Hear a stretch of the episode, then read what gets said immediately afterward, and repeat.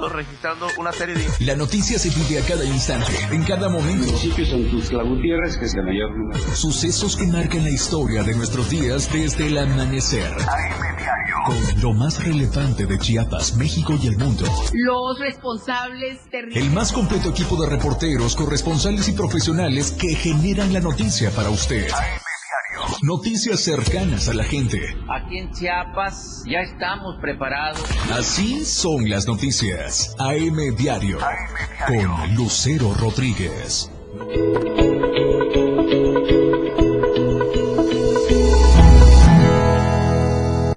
Muy buenos días, bienvenidos a esta transmisión en vivo del 97.7 de FM, la radio del diario y por supuesto también de las plataformas digitales de Diario de Chiapas Multimedia. Recuerde que siempre puede seguirnos a través de Twitter como arroba Diario Chiapas, en Instagram como Diario de Chiapas Oficial, en Facebook como Diario de Chiapas, en YouTube también como Diario de Chiapas TV. Mi nombre es Lucero Rodríguez Ovilla y le doy la bienvenida. Tenemos muchísima información. Ya mis compañeros corresponsales están listos en los diferentes puntos de la entidad para darnos los pormenores en cada una de sus respectivas zonas. Pero antes, como siempre, como todas las mañanas, vamos a comenzar con las temperaturas que nos espera para este miércoles 18 de mayo. El clima en Diario TV Multimedia.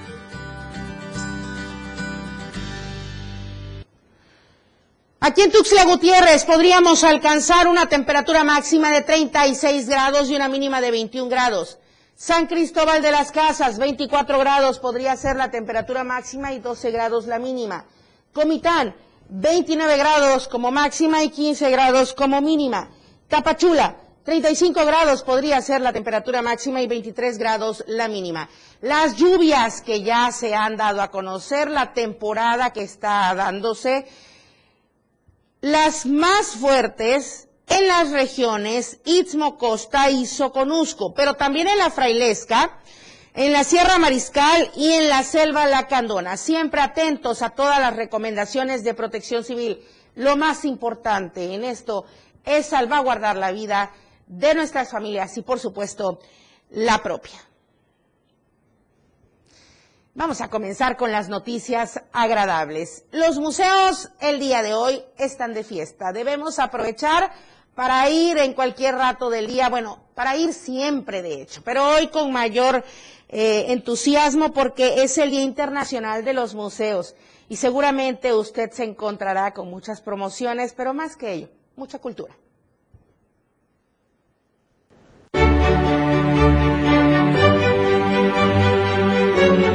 Creados para reunir, compartir y difundir conocimiento, los museos son celebrados este 18 de mayo, Día Internacional de los Museos, por ser espacios que deleitan al mismo tiempo que educan. En México, el Instituto Nacional de Antropología e Historia festeja esta fecha bajo el lema El poder de los museos. De acuerdo con el Sistema de Información Cultural, en Chiapas hay registrados 51 museos con temáticas diversas, como los museos del café en San Cristóbal de las Casas y en Tuxtla Gutiérrez, el Museo Arqueológico del Soconusco en Tapachula o el Museo Soque Regional Javepacuay en Ocosocuautla. En Tuxtla Gutiérrez, para conmemorar el Día Internacional de los Museos, el Centro INA Chiapas, a través del Museo Regional, realiza este miércoles la conferencia Propósitos Actuales en la Labor Museográfica, de la intención al diseño, que será disertada por Rubén Anza Vázquez, museógrafo especializado y gestor del patrimonio cultural. Esta celebración destacará el poder de lograr la sostenibilidad, la innovación en la digitalización y la accesibilidad y la construcción de la comunidad a través de la educación. Por ejemplo, durante los momentos críticos de la pandemia de COVID, la tecnología fue importante para que la población pudiera mantener contacto con el acervo de los museos. Fue así que a través de un sitio en línea del INA se ofrecieron recorridos virtuales por las zonas arqueológicas de México, a la vez que preservan sus misiones principales como la recolección, conservación, comunicación, investigación y exhibición. Los museos han transformado sus prácticas para acercarse cada vez más a las comunidades a las que sirven. Para Diario de Chiapas, Marco Antonio Alvarado. 51 museos nos mencionó Marco Alvarado, son todas las opciones que tenemos aquí en Chiapas para que podamos ir, recorrerlos, visitarlos, sobre todo hoy en el Día del Museo y además inculcar en los pequeños esta buena práctica. Vamos a ir a más información que también es muy buena porque hay un hallazgo, otro hallazgo en Palenque y nuevamente esta zona arqueológica icónica de nuestro estado está en estudios y también, pues, importante para todos los visitantes. Una, eh, los restos de una persona del sexo femenino fueron encontrados por investigadores. Vamos a ver de qué se trata. Francisco Mendoza con el reporte.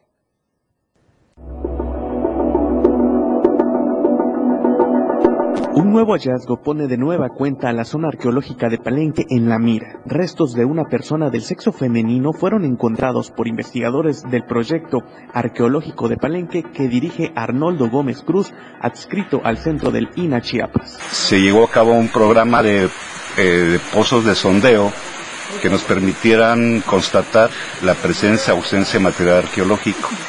En uno de estos pozos y a una profundidad de 1,80 eh, nos permitió localizar una sepultura.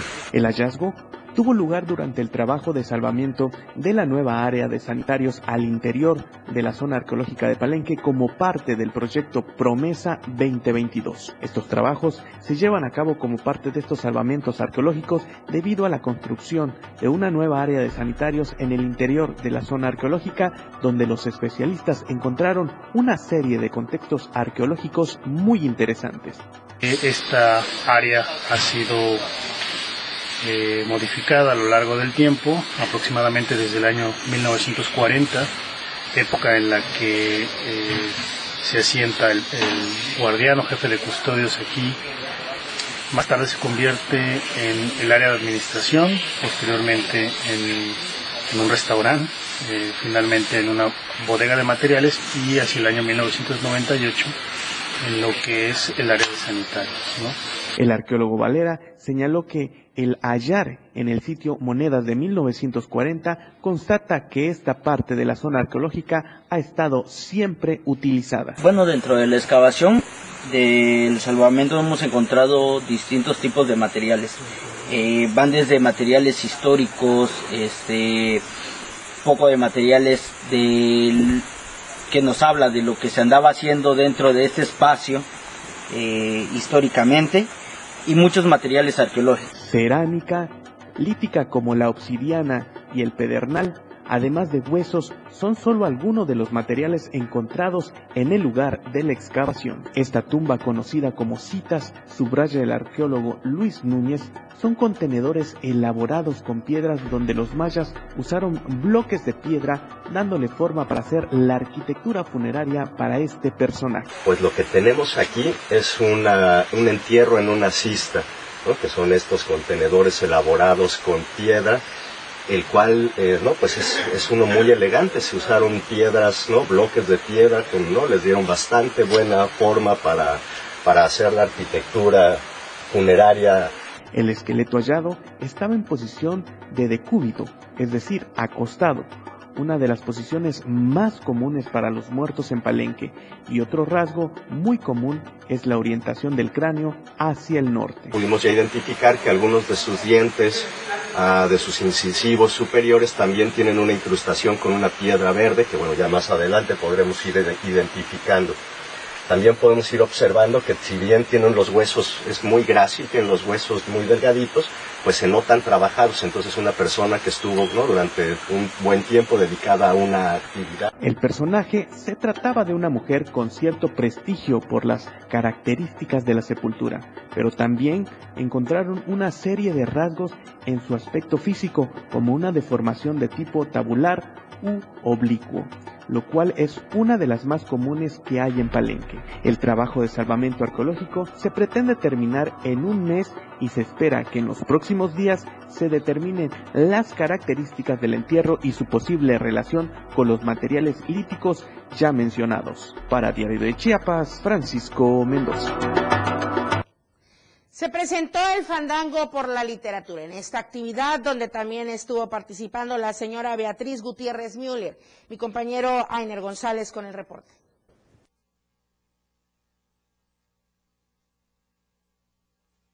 Este martes se dio a conocer en el estado de Chiapas el programa Fandango por la Literatura. Este programa que se viene impulsando por parte del gobierno federal con la firme intención de seguir abonando a la lectura, a la cultura y por supuesto al acervo de diversos sectores de la sociedad. Chiapas, uno de los estados que ha tenido repercusión en el tema educativo y que ha sido pues bastante difícil irlo recuperando. Hoy a través de estas estrategias se pretenden alcanzar mejores objetivos, la lectura, el estudio y por supuesto la preparación de los chiapanecos. En ese sentido, pudimos ver a diversas instancias, tanto nacionales como internacionales. El gobernador del estado, Rutil Escandón Cadenas, también estuvo presente Beatriz Gutiérrez Müller, quien es esposa del eh, presidente en México, Andrés Manuel López Obrador. En este contexto y después de un programa cultural, pues se dio a conocer la importancia de este tipo de programas para el estado de Chiapas. Esto fue lo que dijo el Ejecutivo Estatal.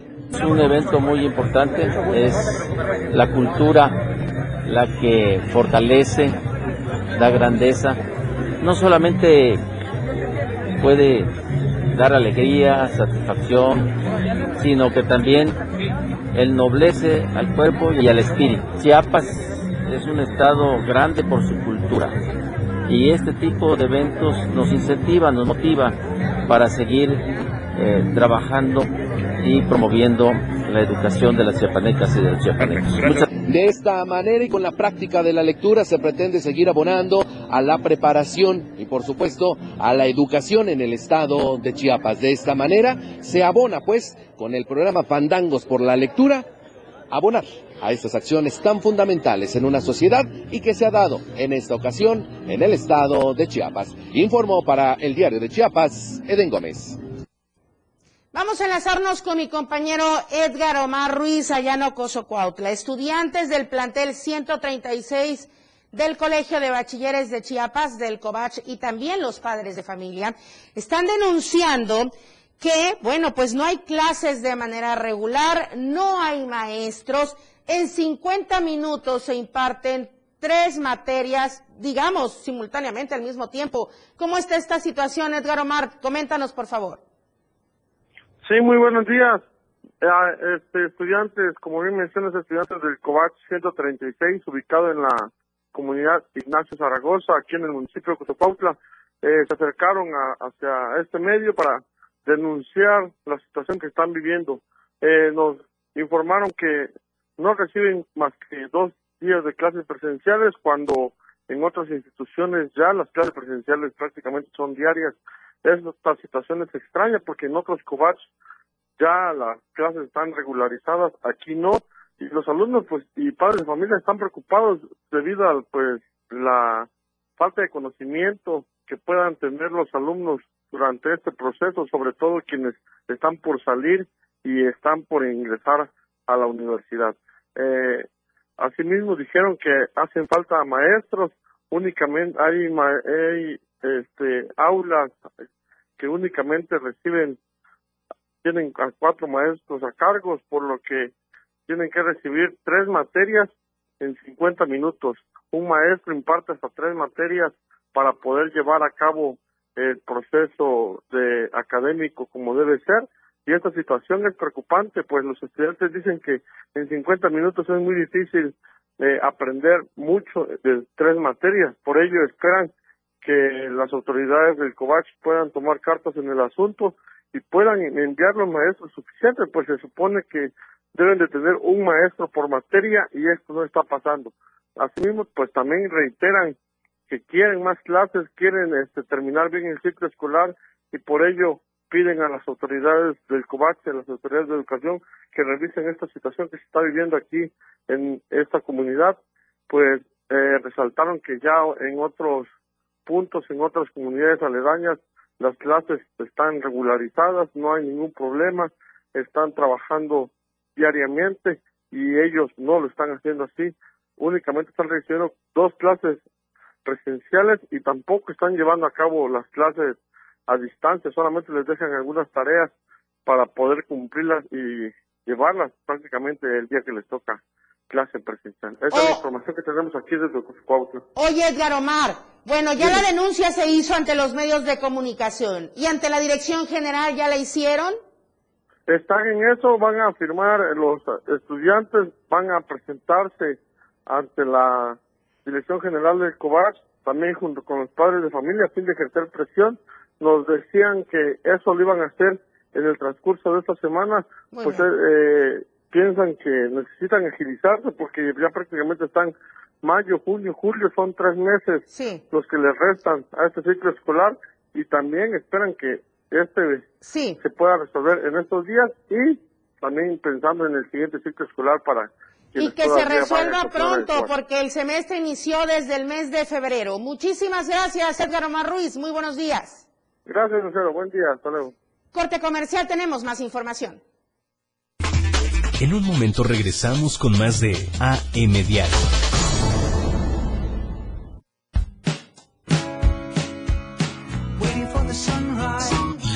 del diario, transformando ideas contigo a todos lados. Las 8, con 16 minutos. Conoce todo lo que tenemos para ti en la radio del diario, a través de tu celular. Escanea en nuestro diario impreso el código QR. Visita nuestra barra de programación y escúchanos desde tu celular. Además de conocer toda la programación de la radio del diario a través de tu celular. Estar informado nunca fue tan fácil, rápido y al alcance de tu mano. La radio del diario 97.7, contigo a todos lados. Fundación Toledo es una organización enfocada en la educación. Desde nuestra fundación hemos realizado varios proyectos para poder llevar a cabo nuestro objetivo principal, apoyar la educación en Chiapas, especialmente en las zonas rurales marginadas. A pesar de ser una organización joven, somos apasionados de lo que hacemos y entendemos que la educación juega un papel importantísimo en las personas, ya que ésta se ve reflejada en el desarrollo de su país. Para conocer más de nosotros, visita nuestras redes sociales en Facebook e Instagram como Fundación Toledo y nuestra página web en www.fundaciontoledo.org.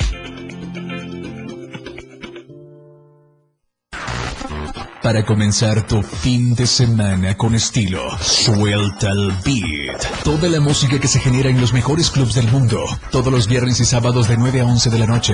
Ahora escúchalos en las tornamesas de la radio del diario. Line Up del 97.7. Claudio Gómez, DJ Baker, tiene para ti los mejores sets mezclados en vivo.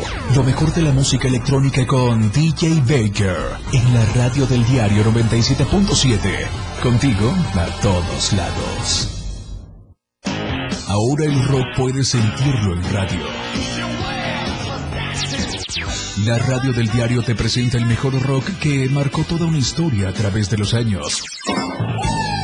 Miguel Sengar tiene para ti la mejor selección musical del rock y la radio del diario te lo presenta de lunes a viernes de 8 a 9 de la noche.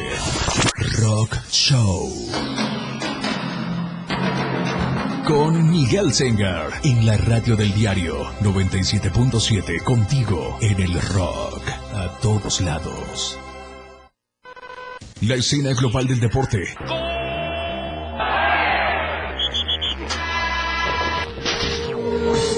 Ahora se escucha mejor en radio y Jorge Mazariegos y Eduardo Solís lo saben en La Remontada, de lunes a viernes de 1 a 2 de la tarde por la radio del diario 977, contigo en los deportes. Continuamos con más de AM Diario. Emprender desde el Arco Iris, cuyo contenido ya está disponible en una popular aplicación de contenido musical. Dana Massa, integrante de esta organización, explicó que a través de este podcast quieren contribuir a visibilizar las distintas realidades que vive la comunidad LGBTIQ contar historias, compartir experiencias y también para impulsar una red de emprendedurismo desde la diversidad. Que justamente lo que busca es poder visibilizar qué estamos haciendo las mujeres diversas en el estado de Chiapas, pero precisamente este proyecto se está enfocando en los municipios donde existe hoy en día alerta de violencia de género en el estado de Chiapas, que formalmente se encuentra en siete municipios tanto en zona centro, zona Soconusco y zona altos, y que en todas estas hemos estado realizando los recorridos pertinentes para que todas estas mujeres puedan contar sus historias. En estas sesiones que no duran más de 25 minutos, ustedes van a escuchar las vivencias de mujeres diversas, de mujeres eh, que estamos intentando hacer revolución desde muchos aspectos económicos y que también estamos visibilizando qué es lo que no está ocurriendo con las políticas públicas hoy en día en el Estado, que a pesar de que se está trabajando para la prevención de la violencia hacia nosotras las mujeres, estamos perdiendo de vista esta parte de la diversidad, esta parte del combatir la, bueno, y fobia, en nuestro caso de las mujeres, y que esto sea un parteaguas. Para Diario de Chiapas, Marco Antonio Alvarado. Bueno, tenemos más información al respecto en el Teatro Juan Chavín en Comitán colgaron las banderas del arco iris representativa de la comunidad LGBTTIQ y más, eh, que simboliza la unidad, la inclusión y el respeto a los derechos humanos en el Día Internacional contra la Homofobia. Esto allá en Comitán. Así lució este teatro allá en Comitán. Bueno, vamos a ir a otro enlace con mi compañero, en esta ocasión Ramiro Gómez, porque esta información que también la puede encontrar en nuestra portada de Diario de Chiapas. Le decía el por qué. El edil de Copainalá, Javier Vázquez, está siendo señalado por omisión ante las peticiones de la ciudadanía para brindar seguridad vial. Y esto desafortunadamente redundó en el fallecimiento el día de ayer de una menor de edad. Ramiro Gómez, muy buenos días. ¿Qué tal? Muy buenos días. Efectivamente, muy lamentable lo que ocurrió el día de ayer y es que dos estudiantes y una mujer de la tercera edad resultaron lesionadas en un accidente ocurrido este martes. Los hechos se registraron sobre el tramo carretero que conduce a la unidad deportiva del municipio. Las lesionadas pues fueron trasladadas al Hospital Gómez Maza, pero lamentablemente una menor de edad de dos años falleció a la altura de Tres Picos. Allí este pues el accidente ocurrió alrededor de las 16.30 horas este martes.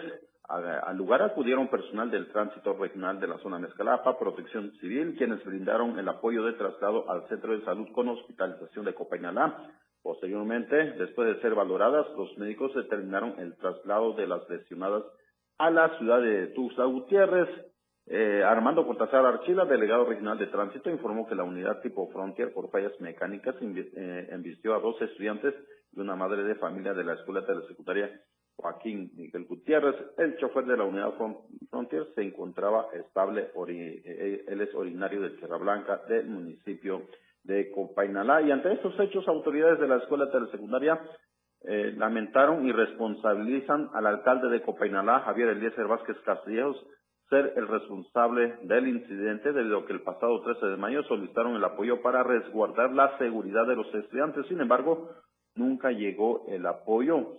Pero lo más lamentable, a última hora nos informaron que desde ayer, alrededor de las 11 de la noche, comunidades del Rosario y Tierra Blanca bajaron aquí al centro de salud de Copainalá para desarmar a los policías, a los elementos de la Policía Estatal Preventiva y llevarse al señor que, provocó, que provocó el accidente. Entre ellos, pues se llevaron tres armas largas y una corta. Eso ocurrió pues el día, el día de ayer por la noche y bueno, inmediatamente después de esos eh, sucesos lamentables, eh, montaron un operativo para eh, recuperar las armas robadas, pues así está la situación aquí en este municipio de Copainalá. Bastante difícil, por cierto, además de las omisiones, pues la inseguridad. Ramiro Gómez, estaremos dando seguimiento a estos datos allá en Copainalá. Muchísimas gracias por la información siempre tan completa. Muy buenos días. Estaremos muy pendientes. Muy buenos días. Así es, buenos días. Y aquí en Tuxtla Gutiérrez estuvieron manifestándose los integrantes del grupo de autodefensas denominado El Machete, justamente a las afueras del Congreso del Estado. Integrantes del denominado Grupo de Autodefensas El Machete del municipio de Panteló arribaron este 17 de mayo al Congreso del Estado de Chiapas para exigir a las y a los diputados la depuración del Consejo Municipal de esta localidad, que fuera nombrado por la 68 octava legislatura en diciembre de 2021. Al mediodía de este martes, una caravana de más de 100 personas procedentes de Panteló acudieron a la sede del Poder Legislativo local para demandar a María de los Ángeles Trejo Huerta, presidenta del Congreso, la inmediata destitución de Pedro Cortés López, Miguel Hernández Pérez y Sandra Gutiérrez Cruz, quienes fueron nombrados presidentes concejal síndico concejal y regidora concejal respectivamente.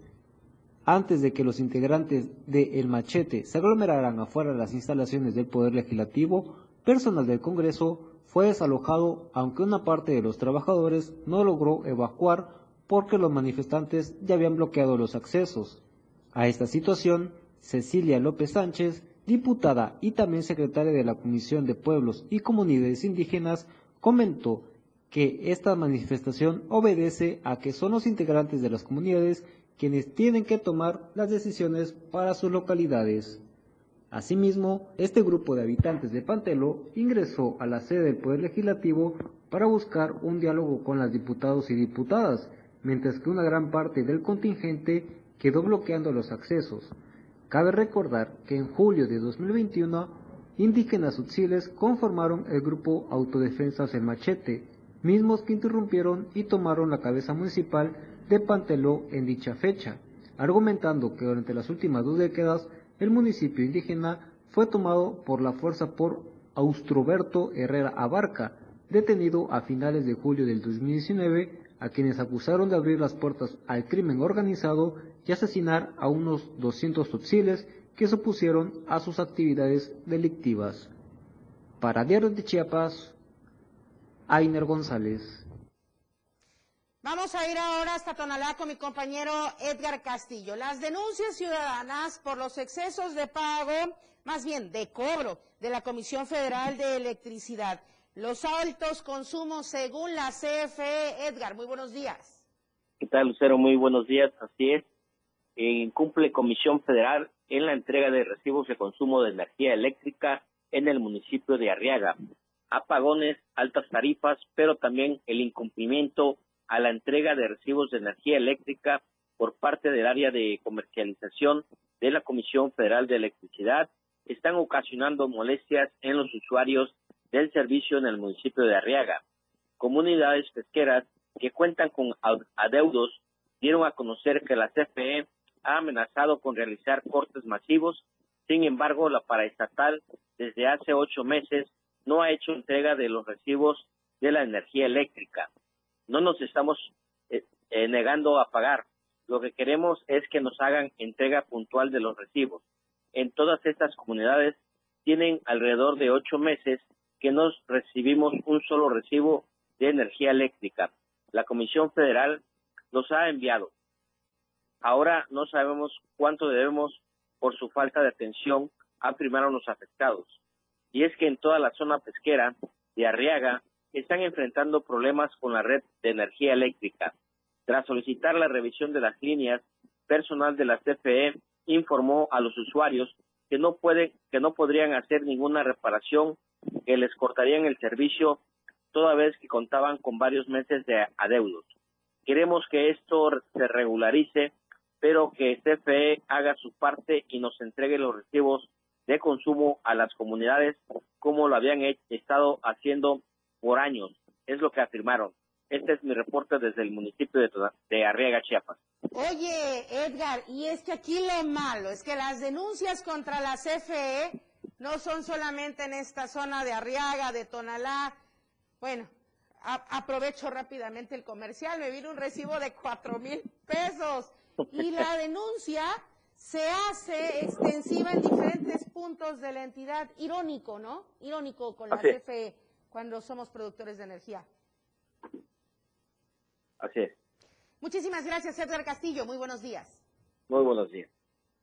La encuesta que circula todavía durante esta semana, la pregunta, ¿consideras que México debe recibir médicos de Cuba? Usted puede contestar entre tres opciones. Sí, bienvenidos, no hacen falta o no me interesa. Mi compañero Efraín Meneses estará dando los resultados el próximo viernes a las 7 de la noche en Chiapas al cierre. Vamos al corte comercial. Al regreso, más noticias, la radio del diario. Toda la fuerza de la radio está aquí en el 977.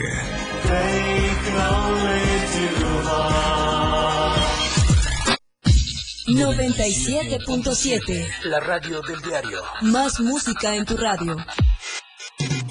Lanzando nuestra señal desde la torre digital Diario de Chiapas. Libramiento Surponiente 1999. 97.7. Desde Tuxtla Gutiérrez, Chiapas, México. XHGTC, la radio del diario.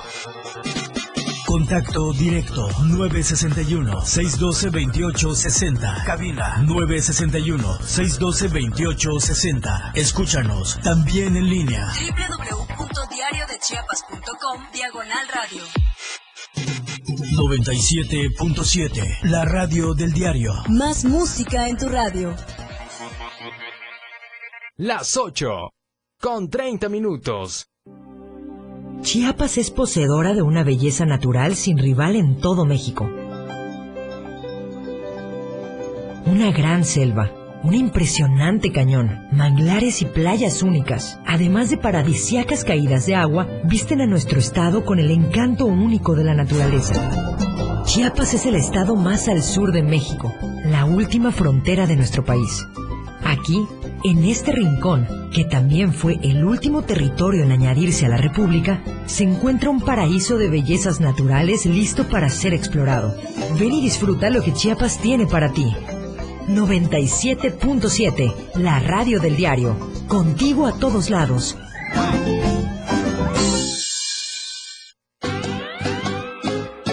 El espacio para niños de 0 a 100 años ya está aquí. Un espacio donde la magia de la imaginación crea grandes historias. Relatos, cuentos, música y mucha diversión. Y disfruta de un mundo único que la radio del diario tiene para ti. El momento de abrir la cajita mágica. Toda la magia está contigo. Todos los domingos de 11 a 12 del día. En la cajita mágica. La radio del diario 97.7 contigo a todos lados. La radio del diario 97.7 FM. Contigo a todos lados. Continuamos con más de AM Diario.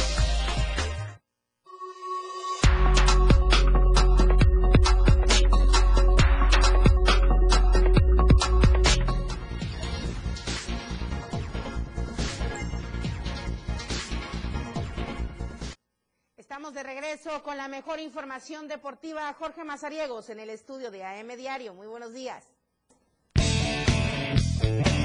La escena global del deporte con Jorge Mazariegos.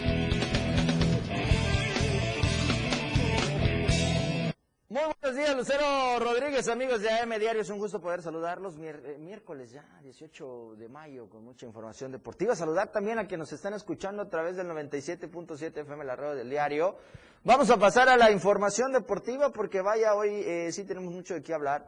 Así que queremos aprovechar este tiempo que tenemos con ustedes a través de la frecuencia de las plataformas digitales del diario de Chiapas. ¿Le parece? Arrancamos hablando del fútbol americano y es que la organización estatal de la especialidad, mejor conocida como OEFA, eh, pues ya dio los registros, tres jornadas eh, que han eh, distribuido en los distintos campos del estado de Chiapas para poner en marcha o más bien seguir con la temporada regular dentro de la categoría Under 10 y 12, estos jovencitos que pues buscan tener la oportunidad de demostrar su talento con el deporte del fútbol americano. Dieron a conocer parte de los resultados, ahorita les vamos dando también cómo va este proceso a tres eh, jornadas, cómo están ubicados en la tabla general, pero le comento, y es que en esta jornada 3, el conjunto de Osos y Toloques vieron actividad dentro de la categoría Under 10.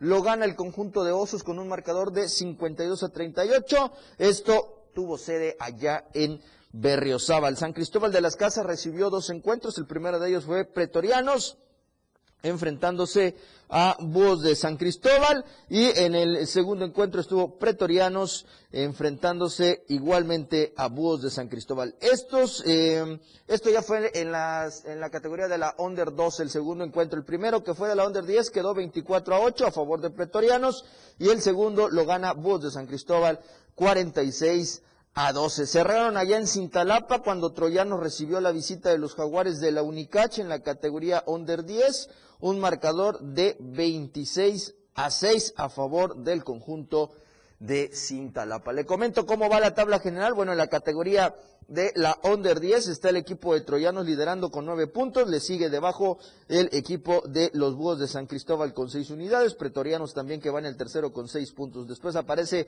Jaguares del Unicach que lleva tres. Osos que se queda con tres. Y en el último puesto sin unidades hasta el momento.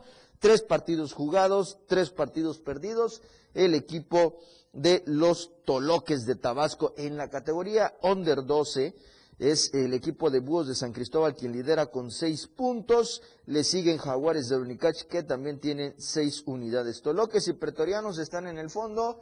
Hasta el momento no han logrado eh, sacar pues unidades en lo que va estas tres jornadas dentro de la organización estatal del eh, fútbol americano en nuestro estado que esta eh, asociación o este grupo pues continúa todavía con mucho trabajo que realizar. Dejemos el emparrillado y vámonos a la alberca porque ya anunció el Club Deportivo El Delfín que será este 26 de mayo, a partir del 26 de mayo, cuando se abra la primera sesión de las cuatro que van a tener eh, durante un fin de semana para festejar los 47 años de su fundación. ¿Cómo lo hacen? Pues ya, con su tradicional torneo de campeones. Lo han eh, dado a conocer que esperan eh, un eh, cupo lleno en esta actividad. Por ello lo estarán haciendo a partir del jueves 26 de mayo y concluyendo el día sábado 20 8. Estarán eh, categorías desde los 8 y menores, estarán también, eh, por supuesto, las juveniles y también eh, estarán los de 11, 12 eh, años y 13 y mayores. Este certamen, pues como le digo, será en el marco del 47 aniversario del Club Deportivo El Delfín, el cual espera un cupo a tope de 150 nadadores. Por ello, la distribución de las sesiones, perdón, de los horarios y de todo lo que relaciona a la actividad de la natación. Desde 1975, eh, la traición de la natación en el estado de Chiapas a través del Club Deportivo del Delfín, pues bueno, se ha puesto en marcha y con ello estarán dando paso pues a su edición número 47 del campeonato eh, o más bien dicho, el torneo de campeones. Así que esto lo harán allá en la alberca semiolímpica, en el centro de entrenamiento que está ubicado en el lado oriente de Tuxtla Gutiérrez, para recibir a estos 150 nadadores. Dejemos la natación, vámonos al campo, que el día de hoy, señores, arranca la actividad de las semifinales en el clausura 2022, el Grita por la Paz, la antesala de la gran final está eh, lista y hoy arrancarán pues allá en el estadio Jalisco. El equipo del Tigres estará visitando la casa de los actuales campeones, el equipo del Atlas, este conjunto que ha dado de qué hablar, que ha sacado la casta para mantenerse vigente dentro de este certamen. Así que todavía con todo Julio, como usted ve en las pantallas, para que nos están siguiendo en la radio, le comento, estamos viendo la ficha técnica de este delantero correspondiente al conjunto de los rojinegros del Atlas. Estará la visita del Tigres, que hay que recordarlos, fue el único equipo en la fase de los cuartos de final que avanzó gracias a su posición en la tabla porque tuvieron eh, un empate a uno en el global contra el Cruz Azul, ganaron primero en el Azteca, posteriormente en el eh, Universitario, el equipo del Cruz Azul sacó la victoria de uno por cero, pero al final la posición en la tabla metió a la semifinal de ida al equipo de los Tigres. Hoy pues, miércoles 18 de mayo a las 9 de la noche, estarán las actividades allá en el Estadio Jalisco, a esperar quién toma ventaja porque el regreso será este sábado a las 8 de la noche allá en el Estadio Universitario. Y mañana, mañana continúa la actividad de esta semifinal, el partido de ida lo estarán disputando en el Estadio Azteca a las 8 de la noche, cuando el conjunto de eh, los Tuzos del Pachuca se eh, metan a la casa de las Águilas del América. La vuelta será este domingo 22 a las 8 de la noche con 6 minutos allá en el Estadio Hidalgo, así que eh, ya ahí estaremos conociendo quiénes serán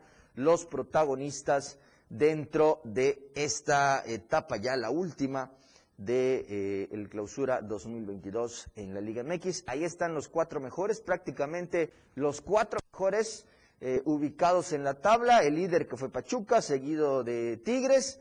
En el tercer lugar quedó el conjunto del Atlas y en el cuarto se ubicó el conjunto de América. Así que con ellos estarán definiendo pues, eh, pues a los finalistas que hay que destacar. Lucero, el equipo del Pachuca, ha hecho muy bien las cosas, está en las finales dentro del eh, máximo circuito del fútbol mexicano como es la Liga MX y también la filial femenil del equipo del Pachuca está en una final que estarán disputando también estos próximos días. Así que enhorabuena para estos equipos que están buscando pues el boleto a la final.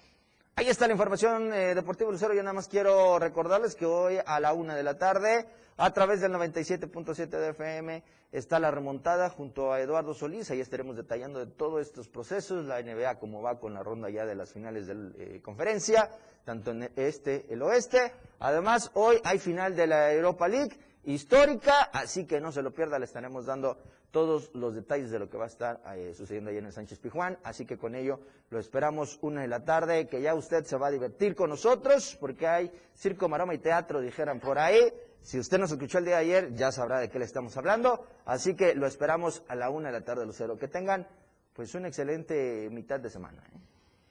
Circo, maroma y teatro cómico, mágico, musical, la remontada en punto de la una de la tarde en la radio del diario. Muchísimas gracias, Jorge Mazariegos. Ahí les estaremos escuchando y viendo. Muy buenos días. Buen día, Lucero. Vamos a seguir con más información de esta que no es muy agradable comentar, pero que es necesaria e importante. Recuerdo, de acuerdo al registro nacional, en Chiapas hay más de 540 personas desaparecidas. Este lunes 16 de mayo de 2022, el número de personas desaparecidas superó las 100.000 personas. De acuerdo con el Registro Nacional de Personas Desaparecidas y no localizadas de la Comisión Nacional de Búsqueda, en México se alcanzó una cifra de 100.028 personas desaparecidas, esto del periodo de marzo de 1964 a mayo de 2022. Sin embargo, los datos de la Comisión Nacional de Búsqueda destaca que 2019 ha sido el año con la mayor cantidad de casos reportados, aunque fue en el año 2007 cuando comenzó a registrarse un aumento de casos, esto tras la llamada guerra contra el narcotráfico en el sexenio de Felipe Calderón. De este número, el registro refiere que el estado de Jalisco es el que acumula más reportes, con 14.952, seguido de Tamaulipas con 11.972 y el Estado de México con 10.994 reportes de desaparición. En el caso del sureste, la Comisión Nacional de Búsqueda señala que en los estados de Quintana Roo y Chiapas se concentran la mayor cantidad de reportes de desaparición con 586 y 542 casos respectivamente. De 1964 a la fecha, la comisión expone que en Chiapas se ha reportado a 1.400 hombres y a 2.083 mujeres como desaparecidas, no localizadas y localizadas. Por rango de edad, los datos de la Comisión Nacional de Búsqueda precisan que son las personas de 15 a 19 años y los de 20 a 24 años los que registran más reportes de desaparición. Para Diario de Chiapas, Ainer González.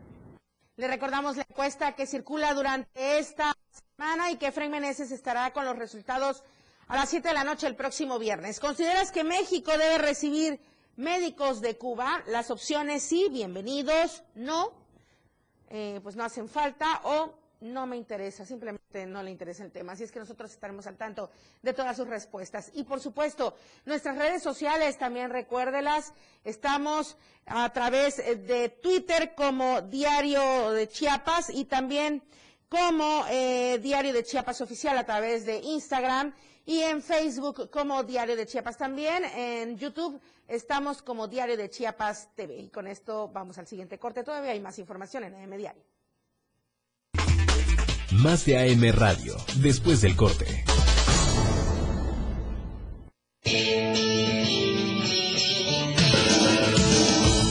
El estilo de música a tu medida.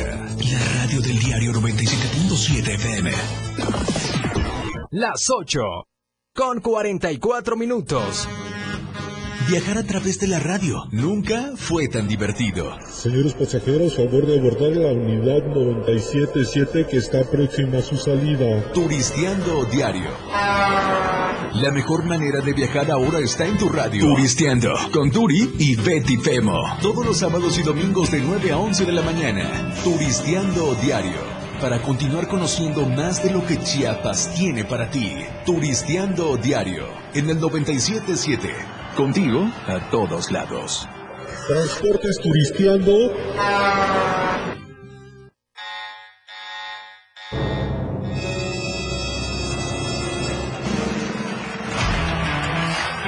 Los 60 minutos más prendidos e irreverentes en radio. Con el patrón. Él te lleva de la mano con temas actuales, música, invitados. Lo más trendy en redes sociales y lo mejor.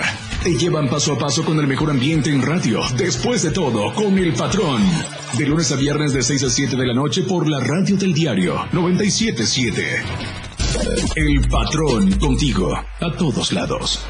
Después de todo, ¿acaso hay otro? Aquí no se habla mal, se dice lo que es. Salud física y mental. Música, notas y movimiento. Sinergia, estática, ruido y silencio. Somos un todo que provoca cambios y nosotros queremos que nos acompañes para poder hacerlo juntos y en positivo. Y deshacernos de lo que nos estorba. Acompáñanos de lunes a viernes en Mandala. A partir de las 11 de la mañana a través del 97.7 de FM. Para comenzar tu fin de semana con estilo, suelta el beat. Toda la música que se genera en los mejores clubs del mundo, todos los viernes y sábados de 9 a 11 de la noche. Ahora escúchalos en las tornamesas de la radio del diario. Line Up del 97.7. Claudio Gómez, DJ Baker. Tiene para ti los mejores sets mezclados en vivo. Lo mejor de la música electrónica con DJ Baker. En la radio del diario 97.7. Contigo a todos lados. Contigo a todos lados. 97.7 FM, la radio del diario. Las noticias que impactan están en AM Diario.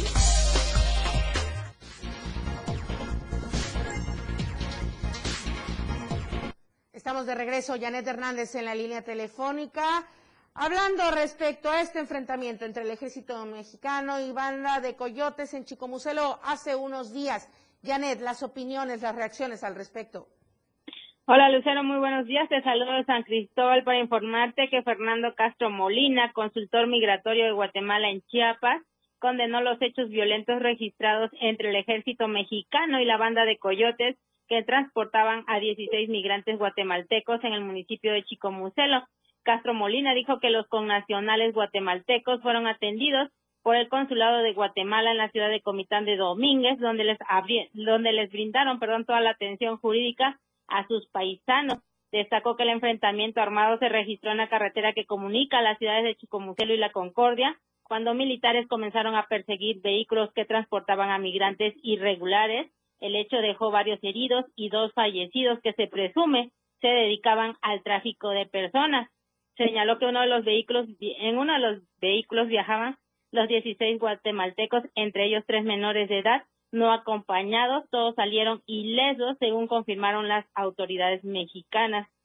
Eh, finalmente dijo que esta situación amerita que los funcionarios consulares guatemaltecos requieran a las autoridades de la Fiscalía General de la República para que otorgue visa humanitaria a los migrantes por ser víctimas de delito en territorio mexicano, esto como parte de la asistencia y protección consular a guatemaltecos. Hasta aquí el reporte, muy buenos días. Muy buenos días, Janet Hernández, muchísimas gracias.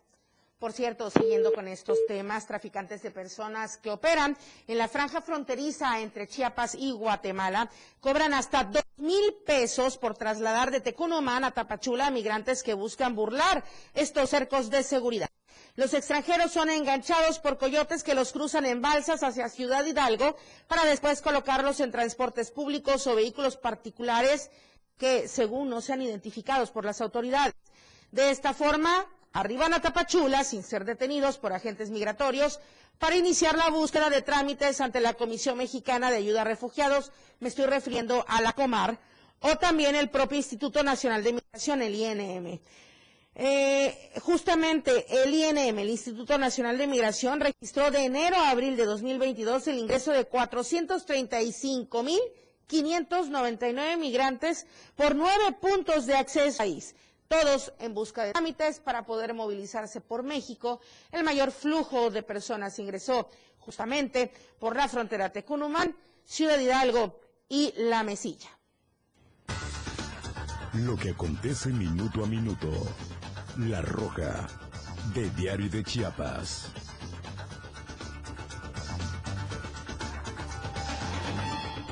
Marcos Ramos en la línea telefónica, accidente de apagafuegos en la zona montañosa. Muy buenos días, Marcos.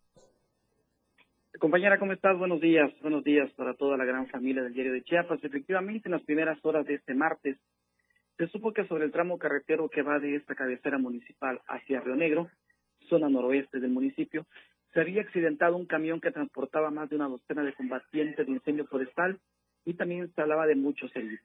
En ese sentido, personal de protección civil, bomberos y rescate se movilizaron al tramo señalado pero no encontraron nada, por lo que al creer que se trataba de una falsa alarma, todas las corporaciones regresaron a la cabecera. Una hora después se volvió a lanzar el reporte. Se decía que el percance estaba a la altura de un paraje conocido como la Cieneguilla, pero ya en una camioneta blanca traían a los lesionados al hospital, por lo que las ambulancias de las corporaciones de socorro referidas se volvieron a movilizar. Mencionarte que cuando el alcalde supo lo ocurrido, inmediatamente pidió al personal del, del hospital estar pendiente para brindar toda la atención a los lesionados. Destacar que este medio de comunicación trasladó al lugar para estar pendiente de los heridos, pero nunca llegó nada. Minutos más tarde, se supo que todos los combatientes los llevaron a las oficinas de la CONAFOR, ubicado en un predio llamado Guayo Esponda de esta misma cabecera municipal, donde se encontraban con sus familiares y que ahí se confirmó que todo había sido un percance menor, no hubo volcadura y que todos estaban sanos y salvos. Fue lo que ocurrió la mañana de ayer, martes, acá en la cabecera municipal, compañera. Muchísimas gracias, Marcos Ramos. Muy buenos días. Buenos días. Bien, ahora vamos a ir con mi compañera Ada Ivette Morales a la meseta Comiteca Tojolabal. Nuevamente, el exceso de velocidad, la imprudencia, pues la falta de cuidado de las unidades terminaron en un accidente carretero el día de ayer martes. Afortunadamente, no hay saldo rojo, pero sí hay daños materiales y personas lesionadas y ahí acudieron también pues elementos diferentes corporaciones. Vamos a ir con mi compañera Ada Morales, quien se encuentra en la meseta Comiteca Tojolabal. Bueno, ahorita vamos a hablarla nuevamente. Ahí está, Ada Ivette, muy buenos días. Buenos días, Ada Ivette, adelante con el reporte. ¿Qué tal, Lucero? Muy buenos días. Una persona resultó lesionada, el conductor de un eh, tráiler que transportaba eh, toneladas eh, de maíz. Este accidente ocurrió ayer eh, martes por la tarde sobre el kilómetro 219 del tramo carretero La Trinitaria Ciudad Cuauhtémoc. Las causas de este accidente presuntamente se debió por el exceso de velocidad del chofer del pesado camión de color naranja. Paramédicos de protección civil, bomberos y elementos de la policía municipal llegaron al lugar de los hechos para brindar atención y apoyo al chofer de este vehículo. El chofer fue llevado al Hospital eh, General de Comitán para su atención médica. La Guardia Nacional se hizo cargo de este percance ocurrido en la tarde de ayer en esta región de la meseta, meseta Comiteca Tojolabal. Hasta aquí mi reporte, Lucero. Muy buenos días. Muy buenos días, Adibet Morales. Muchas gracias. Vamos a cambiar totalmente de tema. De nueva cuenta, el líder de Morena en el Senado, Ricardo Monreal, defendió a la Universidad Autónoma de México, la UNAM, la máxima casa de estudios, de las críticas del presidente Andrés Manuel López Obrador, quien reprochó justamente a la máxima casa de estudios que sus médicos y estudiantes de medicina se fueron a sus casas en lugar de apoyar en la pandemia por COVID-19. El presidente de la Junta de Coordinación Política afirmó que, aunque respeta las opiniones del jefe del Ejecutivo, él siempre estará del lado de la UNAM porque él es maestro universitario.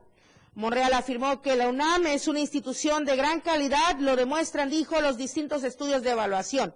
Al referirse a las próximas elecciones en seis estados del país, Monreal vaticinó que habrá una sorpresa porque Morena está muy fuerte en todas estas entidades. Ante las cifras alarmantes en materia de desapariciones en México, se pronunció una vez más por revisar la estrategia de seguridad pública del gobierno federal y reconoció que este tema es uno de los grandes pendientes de su movimiento que tiene que ser atendido de inmediato. Finalmente, ante la llamada necedad de López Obrador, que será una encuesta la que defina al candidato presidencial de su partido en 2024, el político zacatecano reiteró su intención de que Morena democratice su proceso interno y en este sentido mencionó su deseo de contender, aunque no sea del club de los señalados.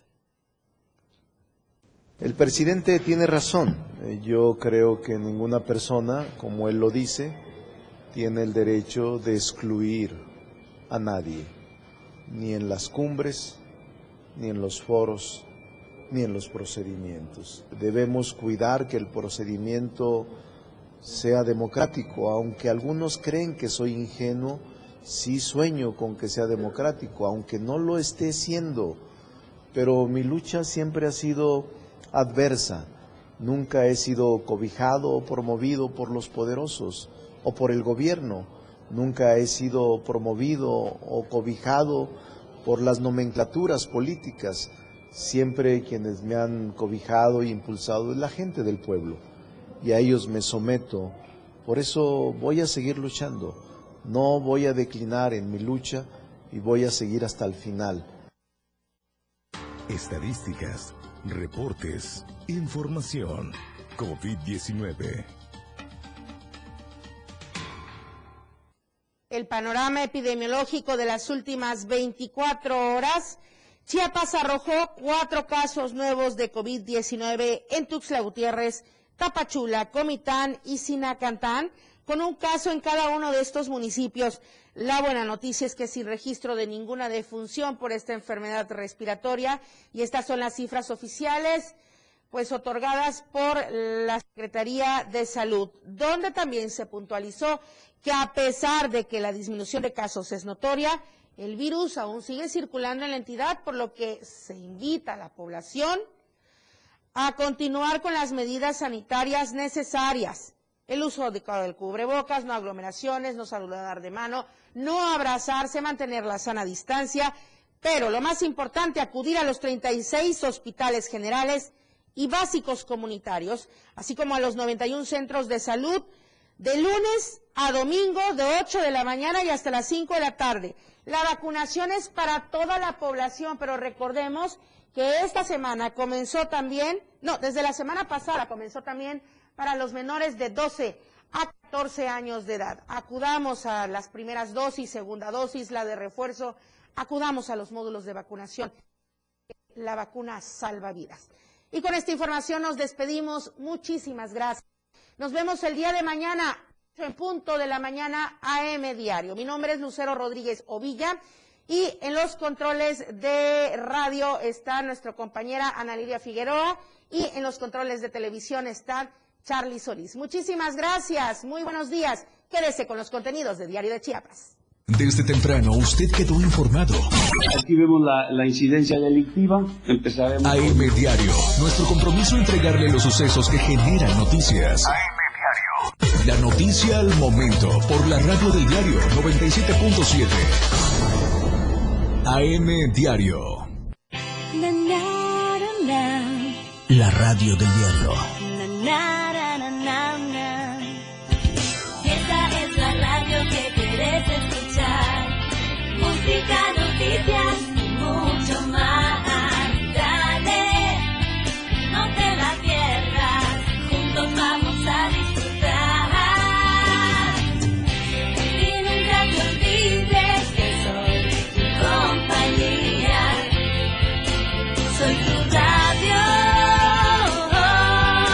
La radio del diario 97.7.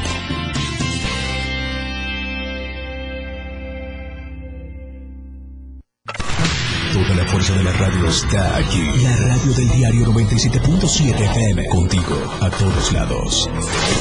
Evolución sin límites. Nosotros no ponemos música, nosotros tocamos la música que quieres escuchar. Tenemos para ti una programación con alto contenido las 24 horas del día. 977 FM. Contigo a todos lados, transformando ideas.